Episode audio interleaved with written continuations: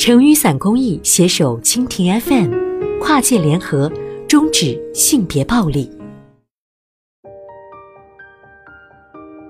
我叫花花，今年二十四岁。十九岁那年，我遇上了哥哥，我觉得我遇到了爱情，看到了未来。在遇到哥哥之前，我一直是个单纯快乐的小女孩，爱说爱笑。遇到他之后，我尝到了最甜的糖，也吃到了最苦的药。老天似乎把所有最烂俗的电影情节全都用在了我身上。那年，我从家乡来北京打工，在北京火车站的站台上，哥哥就注意到我，我都浑然不知。第一次在北京坐地铁，我一头雾水，他上前帮我在地铁上跟我聊天。下了地铁后，他管我要了联系方式。过了一个礼拜，他约我吃饭。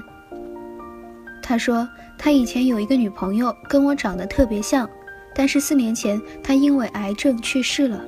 他看到我的那一刹那都恍惚了，他觉得我是他女朋友送给他的礼物。我看着他伤心的样子，心想这一定是一个非常重情义的男子。他经常来找我，我们在一起的时候，他非常照顾我，走路走在外侧，吃饭时帮我拉椅子，来帮我夹菜等。那时我刚来北京，朋友很少，工作刚刚上岗，磕磕绊绊，想出去却哪里都不认识。他的关心让我孤寂的心又暖了起来。我感觉，因为他，我觉得自己在北京算是安定下来了。就这样，我们开始断断续续的约会，逐渐亲近起来，后来就在一起了。他比我大八岁，已经是房产公司的部门经理。他老家也不在北京，不过来北京比较早，发展的比较好。跟他在一起的时候，他永远想的比我周全，把我照顾得很好。在我家里或工作中遇到事情的时候，都是他帮我指导我，他成为了我精神支柱。我觉得只要有他，我不需要其他的朋友。美中不足的就是他经常出差，而且一有时间就回去看父母。我虽然觉得有些不高兴，不想他离开，但觉得他是为了工作，为了照顾父母，也就没说什么。我们在一起三年多之后，他说父母身体不好，要离开北京回家乡工作。我觉得很伤心又无奈。我提出和他一起回家工作，他却拒绝了。开始异地恋的日子难熬又漫长，没了他的北京格外空旷。我发现他变得冷淡敷衍。我的心每天都悬着，想着他怎么又不回我的微信。我跑到他所在的城市找他，他说他还是爱我的，但受不了异地恋，想分手来结束痛苦。我再次表示我可以来他的城市工作，他再次拒绝了我，催促我赶快回北京。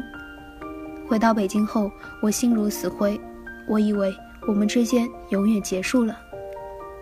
慢慢的，有很多人开始追我。有一个男生，我觉得各方面还算合适，所以想交往看看，我就告诉了哥哥，我想得到他的祝福。没料到他跟我大吵大闹，说我背叛他，说他从来没有和我分手，说他还是爱我的。只要他说爱我，我的心立刻就化了。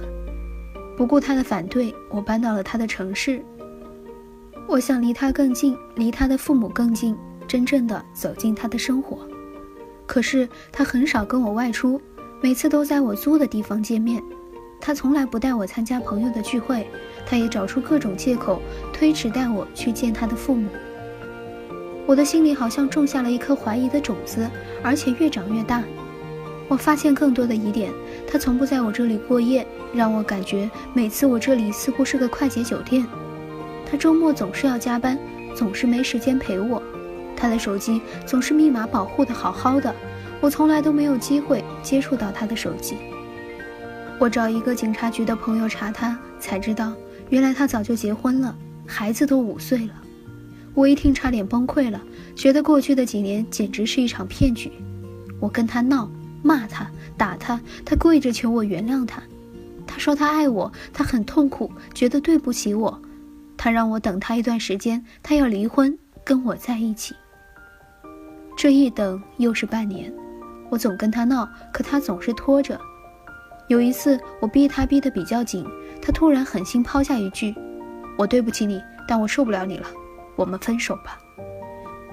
我打他手机是空号，我去他的单位找他也总是躲着。我伤心欲绝，一个星期瘦了十多斤，但是生活还是要继续。我又回到了北京，当我的生活不再围着他转的时候，我突然发现我身边有很多可爱的人，有活泼开朗的女孩子，有絮叨热情的大爷大妈，有朝气蓬勃的男孩子。